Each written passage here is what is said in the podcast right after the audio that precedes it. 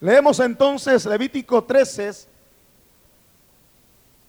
versículo 45, dice, y el leproso en quien hubiere llaga, llevará vestidos rasgados y su cabeza descubierta, y embosado pregonará, inmundo, inmundo.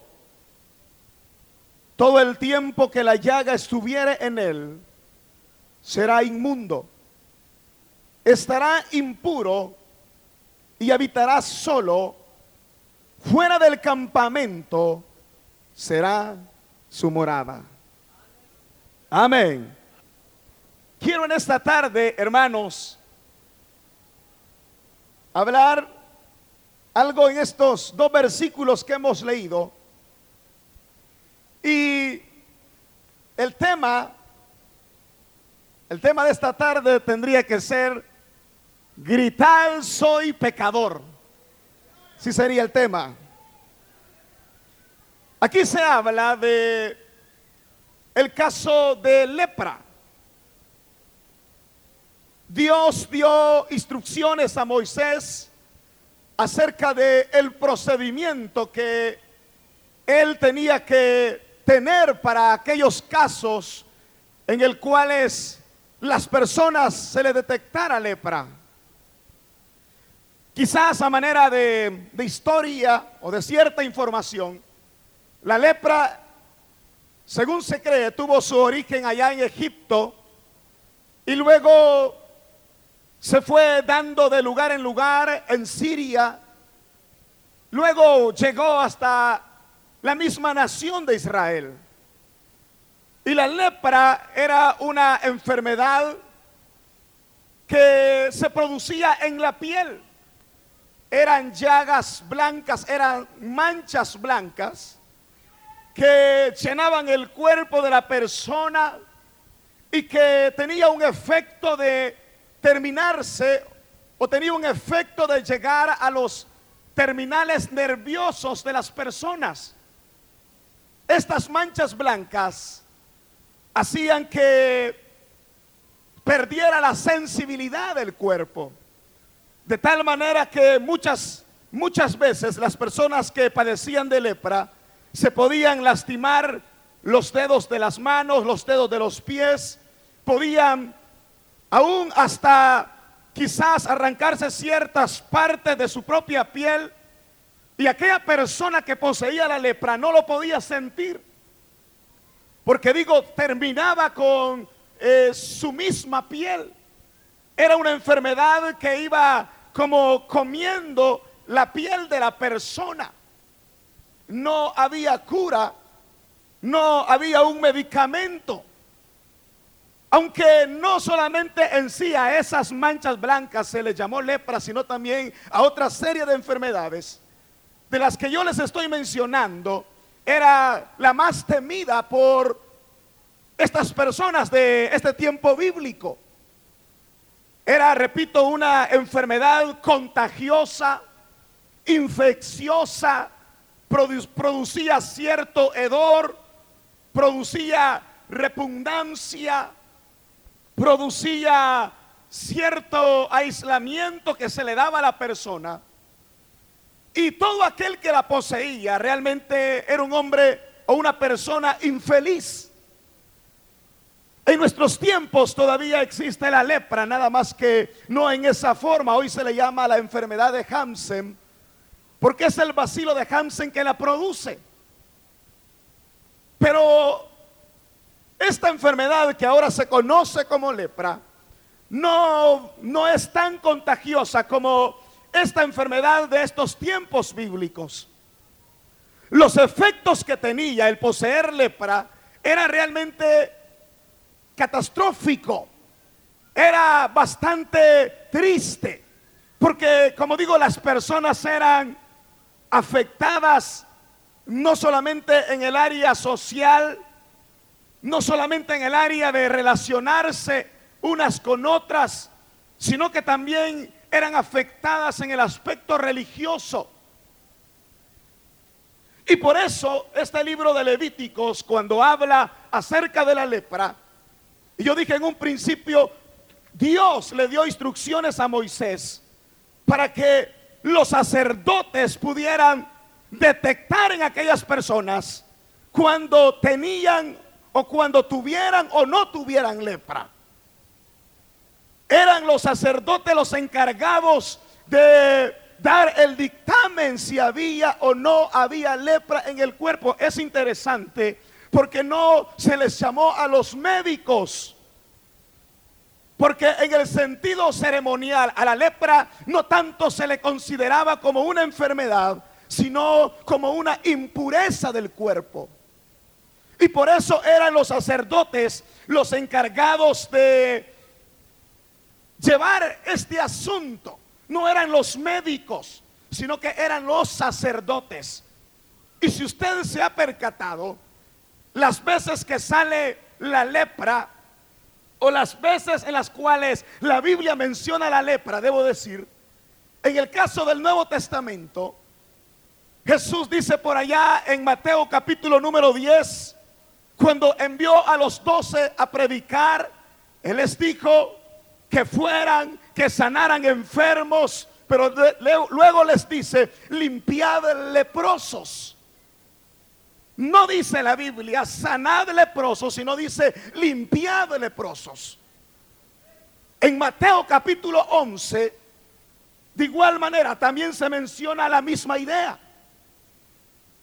Cuando los cuando Juan envía a sus discípulos a preguntarle al maestro si era Cristo, si era Jesús, aquel el que tendría que venir. Y entonces Jesús le dice a sus discípulos, a los discípulos de Juan, vayan y díganle a Juan que los ciegos reciben la vista, que los cojos pueden caminar y que los leprosos son limpiados. Una vez más se habla entonces de limpieza. Porque, repito, entonces, toda aquel, aquella persona, ceremonialmente hablando, no era que tenía una enfermedad. Es interesante porque la Biblia no habla de que alguien se haya muerto de lepra. Sí habla de que habían muchos leprosos. Pero también, repito, es curioso porque entonces la Biblia dice, fueron limpiados de esa lepra que poseían. Entonces, como digo, hermano, yo espero que usted me preste atención. Que no ande caminando de un lado para otro. Como digo, entonces se puede ver de que era entonces una condición muy triste, muy lamentable. Aquel que poseía la lepra, aparte de lo que yo ya mencioné, que no podía participar en la congregación, aparte de que no podía reunirse en un acto religioso, todo aquel que poseía lepra se le arrojaba piedras, porque se les quería tener lo más alejado posible, porque más que fuese algo contagioso que se pasara de persona a persona la enfermedad, lo que sucedía era que la, misma ley decía que todo lo que leproso tocaba se hacía inmundo. Las colchas del leproso, sus vestidos, la casa, las paredes de la casa, por donde él caminaba, todo eso se hacía inmundo. Y al convertirse en inmundo, entonces indiscutiblemente se rompía aquella relación entre el Dios puro y aquel hombre que estaba impuro. Entonces por eso nadie se quería acercar y se le tiraban piedras a los leprosos. Y por eso dice la Biblia que entonces los hombres que tenían lepra vivían fuera de la ciudad, fuera del campamento. En este entonces fuera del campamento tenían sus propias ciudades porque eran marginados, eran aislados, eran personas que no valían ante la sociedad, eran personas repugnantes, eran personas que producían cierto asco, voy a decirlo. Eran personas desafortunadas, eran personas miserables eran personas agobiadas, atribuladas. Y aparte de eso, los versículos que nosotros hemos leído dicen que cuando el sacerdote detectaba lepra en una persona, venía el sacerdote y le decía entonces esta, le daba estas indicaciones. Lo primero era que aquel en el cual se encontrara lepra tenía que llevar sus vestidos rascados. Eso de llevar sus vestidos rascados, lo que quiere decir es que era una expresión de tristeza que se, que se manifestaba de esa forma. Cuando en la Biblia se habla de rasgarse los vestidos, se habla de una expresión de profunda pena, de profundo dolor, de profunda tristeza. Se habla de una expresión donde el corazón está dolido, donde el corazón está partido, donde hay pena, donde hay llanto.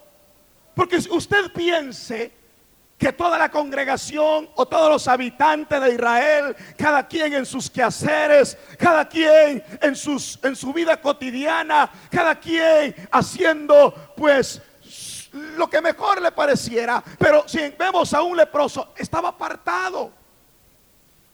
No tenía la familia con él, no tenía amigos, no había quien por él. Era un hombre que estaba solo. Era un hombre que habitaba por ahí, como dije, allá aislado. ¿Se imaginan ustedes la tristeza que producía eso? Había tristeza. En el caso de la Biblia, cuando habla de la hermana de Moisés, de María, que le nació, que, que, Dios mismo hizo que saliera lepra, dice la palabra que el Señor la quitó del campamento, la sacó del campamento por siete días. Pero después esta mujer se reincorporó, pero piense usted, siete días aislada. ¿Cuánta tristeza no pudo haber existido en su corazón? Cuánta tristeza no pudo haber existido en el corazón de aquellos hombres que tenían lepra y que no había una, una cura. Tenía que rascar sus vestidos. Tenía que decirle a las personas, me siento triste, me siento mal, estoy dolido, me siento, me siento mal, estoy vacío. Ahora, hermanos, para que la cosa se vaya poniendo más interesante, y dejemos de hacer un poco historia y vámonos al grano. La Biblia cuando habla acerca del pecado, muchas veces lo compara con la lepra. La Biblia hace esa referencia que el pecado es como la lepra, como algo contagioso, como algo repugnante, como algo que está ahí y que ofende, como algo que destruye, como algo que no tiene cura. Usted si es pecador no puede ir a una tienda y va a llegar o a una farmacia y va a decir, por favor, ¿me puede vender alguna pastilla contra el pecado? No lo hay. Porque la única medicina para el pecado es la sangre bendita de Cristo Jesús. Entonces ahora mi hermano, cuando hablamos de esa realidad, entonces decimos de que el hombre es pecador. Cuando decimos que la lepra, que el pecado se compara con la lepra, entonces podemos decir pues que muchas personas, aquellos que no han nacido de nuevo, son como personas que caminan en esta vida, pero son leprosos espirituales. Y lo que esas personas o lo que debe de producir el pecado en las personas al poseerlo, al tenerlo, lo que debe de producir es que el hombre debe de rascar su corazón como lo hacían estos acá. El hombre debe de rascar su interior, sus vestidos, y debe de considerarse también con profunda tristeza por el pecado. A mí me sorprende encontrar a las personas ahora cómo sonríen, cómo viven, tan campantes, tan, tan así como que si no ha pasado nada, mas no se dan cuenta que su comunión con el Señor está rota porque no se han puesto a cuentas con Dios. y que el pecado les está destruyendo y que el pecado les está haciendo pedazos su alma, su cuerpo, su mente, su ser, su familia, sus hijos, su trabajo. Y no se dan cuenta. Han perdido la sensibilidad. Como la lepra producía esa insensibilidad. Así el pecado produce insensibilidad en el corazón. Se van haciendo duros se van haciendo así, como que si no les importa nada, como que si todo es playa, como que si comamos y bebamos, que mañana moriremos, pero no es así, pero no es así. Debe de producir en el corazón de los hombres profunda tristeza por el pecado que allá adentro está. Debe de producir en los hombres dolor debe de producir en nosotros sentimiento de, de, de, de, de culpa. Debemos de, reconocer de que nuestros vestidos los deberemos de llevar rascados, de sentirnos mal, de sentirnos vacíos, de que no puede ser.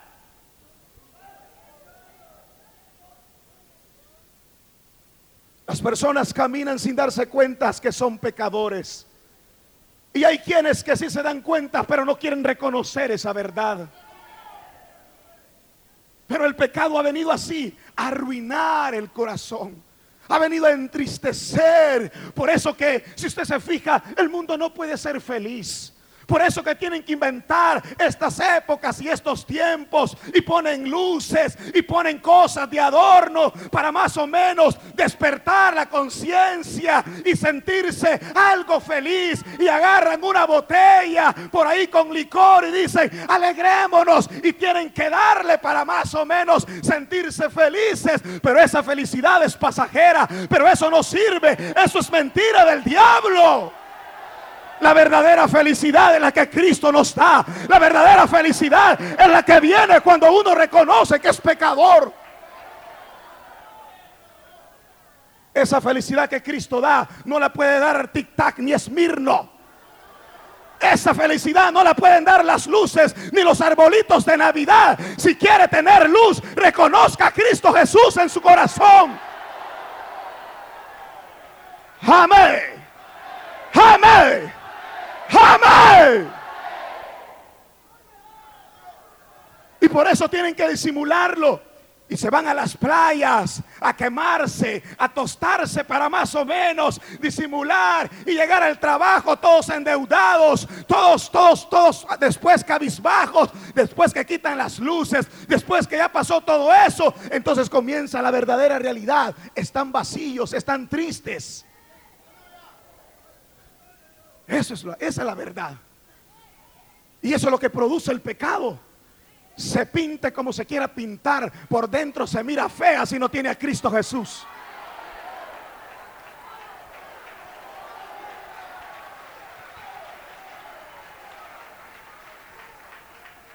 Lo que usted quiera hacer verse como un playboy, verse simpático, ponerse lentes oscuros, una gorra aquí para atrás, con bluyines y tenis. ¿De qué le sirve si no tiene a Jesús en su alma? ¿De qué le sirve? El pecado nos acaba, el pecado nos destruye, el pecado nos roba la felicidad y el mundo tiene que despertar. Oh hombres, abran los ojos y vean que son pecadores.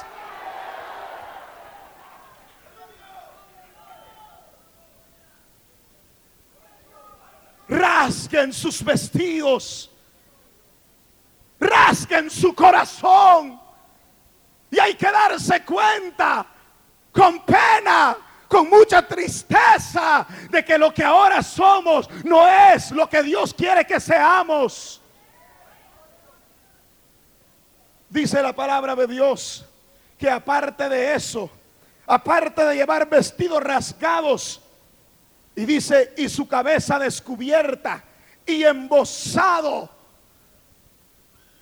Dice que aparte de rasgar sus vestidos, tenía que llevar su cabeza descubierta y tenía que ir embosado. O sea, algo así como los que salen en la televisión. ¿Sí? Eso quiere decir la Biblia. Eso quiere decir la Biblia, embosados con la cara descubierta. Algo así. No, yo no fui, dicen allá. Y dice aquí la palabra de Dios que aquel que posee lepra debe de tener esa actitud. Porque es una actitud de qué? De vergüenza. Es una actitud de vergüenza.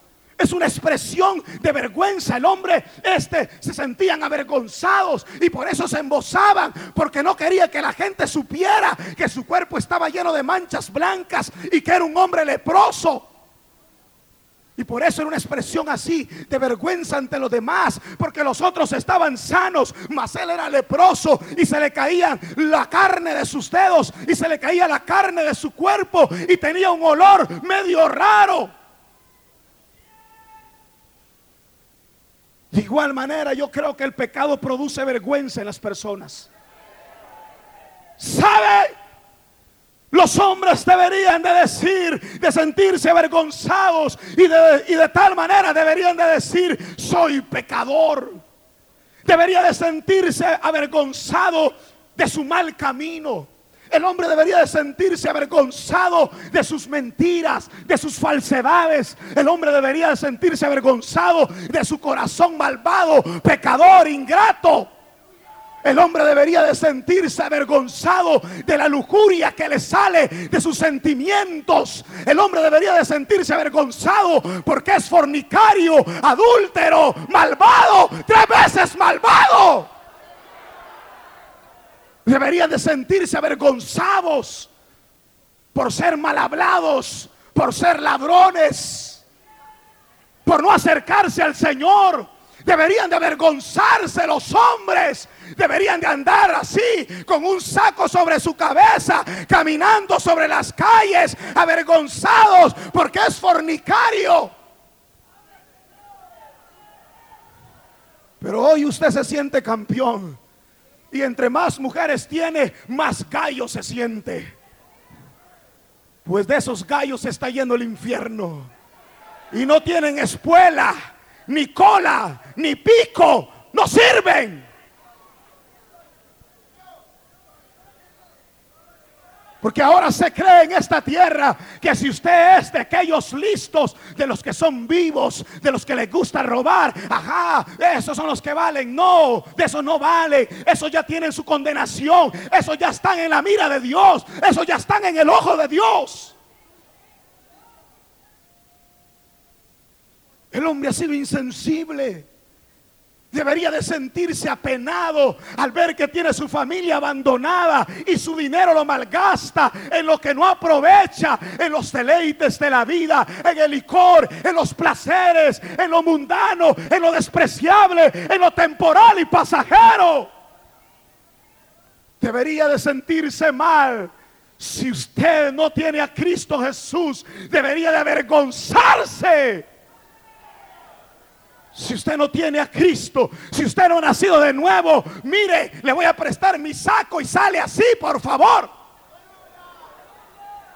No, mejor regrésemelo porque hoy usted va a aceptar a Cristo Jesús. Aleluya. Gloria a Dios. Debería el hombre de sentirse avergonzado cuando mira que, que él es malo en su corazón que es falso, que da falso testimonio, que perjudica a otras personas. Debería de sentirse mal al ver que sus ojos codician la mujer de su prójimo. El hombre debería de sentirse mal cuando se deleita en la pornografía. Debería de rascarse el alma y decir, Dios, ¿por qué me he rebajado tanto? ¿Qué estoy haciendo? Porque sabe algo, mi hermano, ese no es el lugar que Dios ha querido para nosotros. Ese es el lugar en el cual el diablo quiere que nosotros estemos. El lugar que Dios quiere es un lugar en el cual seamos igual que Él, semejantes a Él, que participemos de su santidad, de su pureza.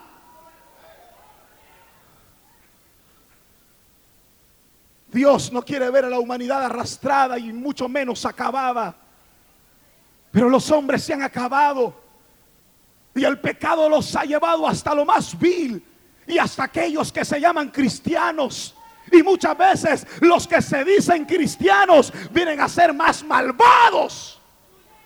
más malos, sin corazón, atropellan al prójimo, no hay amor en su alma. ¿Me está prestando atención? Amén. Pero dice más la palabra de Dios. Dice que entonces, embosado y con la cabeza descubierta, gritará diciendo, inmundo, inmundo. ¿Se lo imagina usted? A este hombre leproso por las calles en este estilo diciendo, inmundo soy, inmundo soy, inmundo soy, inmundo soy, inmundo soy. ¿Se lo imaginan? Tenía que ir gritando, tenía que decir, soy impuro, porque eso quiere decir la palabra, impuro. Soy impuro, soy impuro. Tenía que confesar. Tenía que confesar la realidad de su vida. Tenía que confesarlo, no podía ocultar, tenía que decirle a las personas. Y se imaginan ustedes la gente cuando oían eso. ¿Se imagina la gente? Creen que llegaba y le decía, ay, pobrecito. Salían corriendo y como dije en un principio, cuando ya estaban algo retirados, le tiraban piedras para que se fuera. Y aquel por las calles, permiso, permiso, que soy impuro, permiso, permiso. Yo creo que el hombre debería también de confesar eso, ¿verdad? Y yo creo que también los hombres necesitan confesar sus propios pecados. Y quizás no ahora, quizás no. Quizás no hay necesidad de que usted vaya gritando por las calles diciendo, permiso que soy fornicario, permiso que soy pecador, permiso que me gusta matar a las personas y me gusta arrancar las cabezas. Quizás no, quizás no sea necesario. Quizá no lleguemos hasta ese extremo, pero sí es importante que usted le confiese sus pecados al Cristo de la gloria. Pero sí es indispensable que usted descubra su corazón y que usted se confiese delante de Dios y que deje de ser hipócrita y que deje de ser falso y que se quite la máscara y que se dé cuenta que necesita confesar a Dios. No puede uno tener cara de apariencia, no puede tener uno una cara de yo no fui cuando es pecador. Y si en esta tarde tú oyes estas palabras, no creas de que yo me las estoy inventando. La Biblia dice que el hombre tiene que confesar sus pecados, tiene que apartarse de su maldad para que alcance misericordia. ¿Sabe que se menciona allá en el libro de Lucas? Si no estoy mal, en el capítulo número 5 se habla de un hombre que tenía lepra y dice la Biblia que estaba lleno de lepra estaba lleno de lepra. Y se le acerca al Señor y le dice, Señor Jesús, si quieres, puedes limpiarme. ¿Sabe qué le dijo el Señor? ¿Sabe qué le dijo el Señor? ¿Sabe qué le dijo? ¿Qué le dijo? El Señor le dijo, sí quiero, ser limpio. Si tú le confiesas al Señor tus pecados, si llegas como ese leproso diciéndole, Señor, soy pecador, lávame por favor en tu sangre preciosa. Señor, me avergüenzo de mi bajeza, me da pena. Dios, hay dolor en mi alma, me siento vacío, me siento triste, estoy avergonzado, Dios. Pero ahora me confieso delante de ti. Mi vida sin ti no tiene sentido, mi vida sin ti no tiene valor. Por favor, perdóname. ¿Sabe qué le dirá el Señor? El Señor le dirá, sí quiero. Porque Dios está dispuesto a perdonarte. Porque Dios está dispuesto. Porque Dios quiere hacer de ti una nueva criatura. Porque Dios ya no quiere que tú vivas en la misma miseria, en la misma condición, en el mismo estado de vida. Ya no. Ahora Dios quiere que tú seas diferente. Ahora Dios quiere que tú le confieses a Él, que vengas a Él arrepentido, que tu corazón sea quebrantado. Y Dios te limpiará. Y Dios te perdonará. ¿Saben? Aquellos diez leprosos que señala el capítulo 17 de Lucas de igual manera, se, oyen a Jesús por allá que venía. Y entonces dice la Biblia que aquellos desde lejos le dijeron, Jesús, hijo de David, ten misericordia de nosotros. Yo creo que Dios quiere hacer misericordia con usted. Yo pienso de que Dios, como dice su palabra, la bondad de Dios es desde la eternidad hasta la eternidad. No importa cuán negros, oscuros, feos hayan sido tus pecados, Dios quiere hacer de ti una nueva criatura. Porque para Dios todo es posible. Si tú eres un ladrón, si tú eres un malvado, si tú eres un pecador, si te has alejado de Dios, si tu vida está vacía, ahora Cristo te dice, ven, ven ven, ven, porque quiero hacer de ti algo nuevo y diferente como estos que están aquí y que alaban mi nombre también. No sé si alaba al Señor. No sé si alaba a Dios. Si tú no confiesas, dice la palabra de Dios, que todo el tiempo que la llaga estuviera en él, será inmundo y estará impuro y habitará solo. Si tú no confiesas, habitarás solo. Serás impuro. Todo el tiempo la misma condición de bajeza. Todo el tiempo de tu desgraciada vida será así, impuro, lejos de Dios. Como dice aquí la Biblia, estarás solo Nadie se podrá acercar a ti porque el pecado te acusará, porque el pecado estará ahí en tu alma, en tu conciencia, y ahí estará martillándote de día y de noche, en sueños, en visiones, en lo que sea, a través de personas, a través de medios, estará ahí tu conciencia haciéndote sentir que eres pecador y no vas a encontrar la paz y, se te, y te sentirás solo y verás que no tendrás amigos y, se, y te sentirás vacío si no quieres aceptar a Jesús, dice la palabra de Dios, que habitarás solo fuera del campamento, será tu morada. Yo termino diciendo que si tú estás en Cristo, tienes morada eterna ya en los cielos. Amén. Si tú estás con Jesús, tienes morada permanente en el cielo. Pero si no tienes a Cristo, pero si la luz de Dios no ha brillado en tu corazón, entonces estarás fuera. Fuera de la bendición eterna. Fuera del gozo de los santos estarás fuera. Y dice la Biblia, y allí será el lloro y el crujir de dientes. Hoy que has oído esta palabra, no endurezcas tu corazón. Hoy que la has escuchado, hoy es el día de salvación para tu vida. Hoy es tiempo de ponerse a cuentas con Dios. Si no, mañana será demasiado tarde para ti. Oh, Dios nos libre.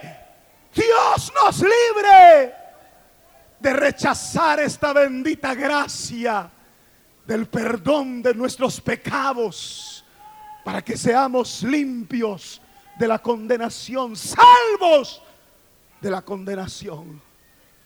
Cierra tus ojos, por favor.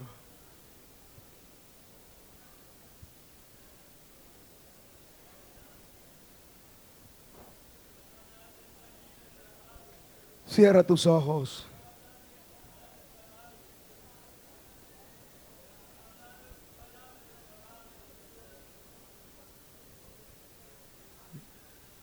Dios.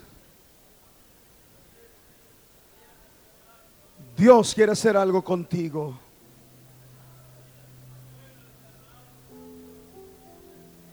Dios te anda buscando. Mi Cristo te ama. Y por eso yo quiero invitar ahora a aquellos que van a aceptar a Jesús. Aquellos que hoy van a aceptar a Cristo. Yo quiero invitarles a que se ponga en pie. Que levante su mano. Y que venga aquí al frente. Dios le bendiga. No tenemos mucho tiempo. Si usted ha oído esta palabra, Dios quiere perdonarte. Dios te bendiga. Allá está atrás otro varón. Venga. Aquellos que hoy van a aceptar al Señor. Aquellos que Dios, que quieren que Dios les limpie sus pecados. Les perdone sus pecados. Yo quiero cambiar. ¿Habrá alguien más? Y Yo quiero invitarlo para que usted se ponga de pie si quiere aceptar a Jesús. Y que venga aquí al frente. Para que oremos por usted. Ayúdame, transformame con tu Hoy es la tarde. poder. Levanta. Si no has aceptado a Jesús, hoy es el momento. Amigo, amiga que está en este lugar, Cristo te ama. y Cristo te invita. Ven. Acéptale. Deja que Él perdone tus pecados. Deja que Él te limpie. con tu poder. Aquí viene un jovencito más. mi vida, Señor. Y usted, aquí viene otro caballero. Venga. Usted que quiere aceptar a Dios. Usted que está luchando. Venga. Venga. Hoy es su día. Hoy es el día de salvación para usted. Dios le bendiga, jovencita. Venga. Alguien más. Dios le bendiga.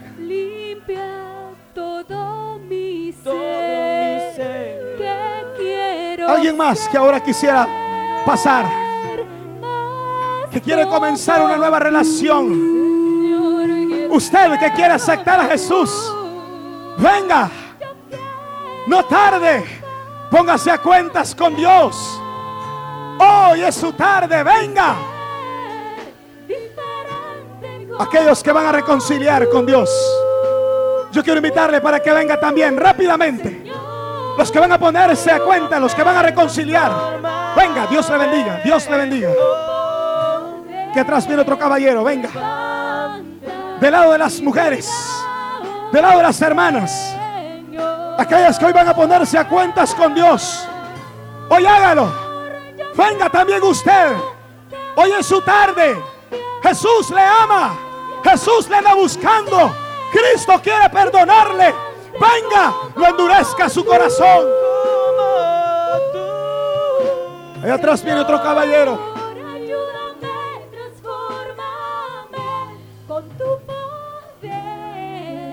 Aquellos que hoy van a reconciliar con Dios.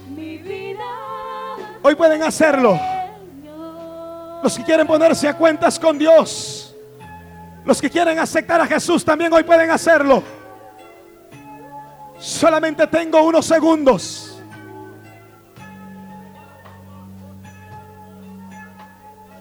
No luches. No luches. Ya no más. Ven. En la parte de atrás. Si tú has oído este mensaje. Y si tu corazón fue conmovido, es porque Dios te ama. Y Dios quiere traerte a ti, mi hermana, a ti, mi amiga. Tú que estás ahí sentada, tú que estás ahí, estás luchando. Ven, ven, Jesús te ama, ven. Ven, ven, pasa. Cristo quiere hacer algo contigo, ven.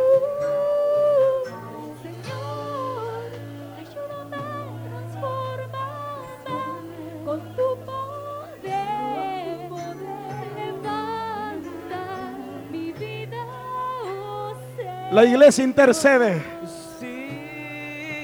Solo 10 Señor, segundos. Solamente 10 segundos. Ahí atrás viene una señorita. Dios le bendiga. Aleluya. Ponte a cuentas con Dios. Esta palabra es de Dios para ti. Acéptala. Acéptala. No la rechaces. Aleluya. Señor, yo quiero cambiar Si no hay nadie más, vamos a orar.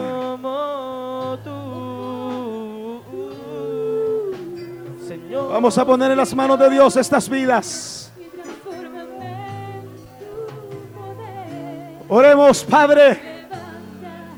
Oh Dios, bendecimos tu nombre. Te glorificamos, te exaltamos. Recibe la gloria, la honra. Padre, hoy ruego por estas vidas. Pido que tú les perdones. Pido que tú les laves. Lava sus pecados. Perdónales, oh Dios. Oh Dios mío, ahora. Dales una nueva vida. Una nueva vida en ti, Padre. Dales esperanza. Esperanza que no avergüenza. Señor, En tus manos están. Bendíceles. Que caminen fielmente en tu gracia, Señor. En el nombre de Jesús. Gracias. Señor, Aleluya. me